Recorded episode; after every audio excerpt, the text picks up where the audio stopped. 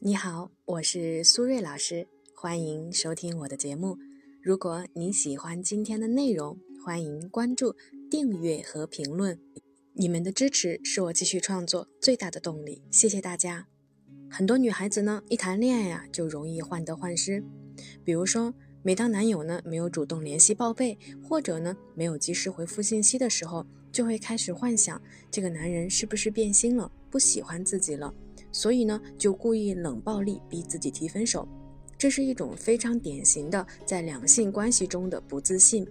所以呢，今天我想要和大家分享的主题就是如何建立在恋爱中的自信。如果呢正在听节目的朋友对我们今天的话题感兴趣，可以分享你的观点在评论区和大家一起互动。当然，如果你也遇到了一些心理或者情感的困惑，也欢迎呢添加我的微信 b。H 苏瑞和我聊一聊。再说一遍，我的微信是 b h 苏瑞。回到我们今天的主题，首先，我觉得健康的恋爱关系呢，会给人带来成长的愉悦感，而不健康的恋爱关系呢，则会让我们加速我们的情感内耗。那怎么才能建立一段健康的恋爱关系呢？我觉得主要分为两个部分的内容，第一是自我信任，第二是互益共生。因为时间的关系呢，我们今天先讲第一部分的内容，在下期的内容呢，我们再讲第二部分的内容。首先，自我信任是情绪稳定的基础。其实呢，生活中啊，不自信的人通常呢，在成长的过程中没有得到足够的爱和接纳，所以呢，在成年以后，面对恋爱关系啊，就会很容易没有安全感。比如说，有的女生呢，会给男友立规矩。每天必须主动问候早安和晚安，每天晚上睡觉前必须要电话聊多长时间等等。但是啊，时间长了以后会发现，这种打卡式的问候和完成任务指标的聊天时间啊，会让两个人之间的气氛变得尴尬，并且呢，逐渐无话可说。然后呢，这一切仿佛全部印证了你之前的担忧，他果然不是真心爱你的。但是事实真的是这样吗？其实啊，在我看来，这个问题的根源是在于我们的不自信，所以没有安全感。你会想要掌控，但是呢，你会发现感情是无法掌控的，于是你的情绪开始波动，焦虑、不安，怀疑自己不够好。所以我觉得，爱情的第一要务呢，永远是要相信自己，因为当你有自信的时候，你的情绪才是稳定的。那怎么才能做到相信自己呢？接下来呢，我给大家几个小建议。第一，学会享受当下，相信自己值得被爱。我相信这个你喜欢的男人应该没有智力上的缺陷，也就是说他肯定不傻。所以呢，你也要明白，当男人靠近你的时候，总有他们靠近的理由。或许是因为他们想看见你的笑容，或许是他们不想让你生气或者孤单。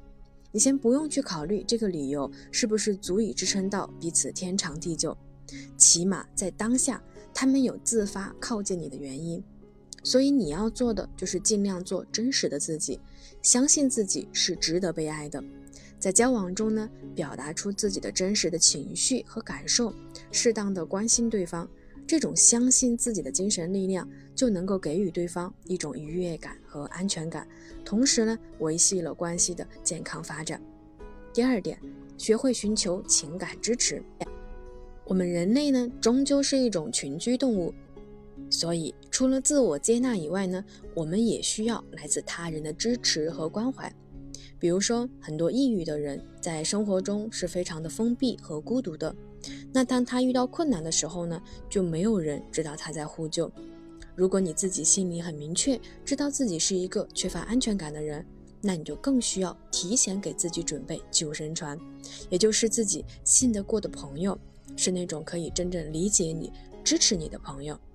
第三，学会表达需求，学会表达自己的需求啊，是维系恋爱关系非常重要的一件事情。因为呢，我们在感情中会有期待，也会希望对方给予我们反馈。也就是说，如果你可以满足对方的需求，带给对方快乐，同时你也会希望他能够满足你的需求，带给你快乐。敢于呢向自己的伴侣表达自己的需求，这也是我们相信自己值得被爱带来的勇气。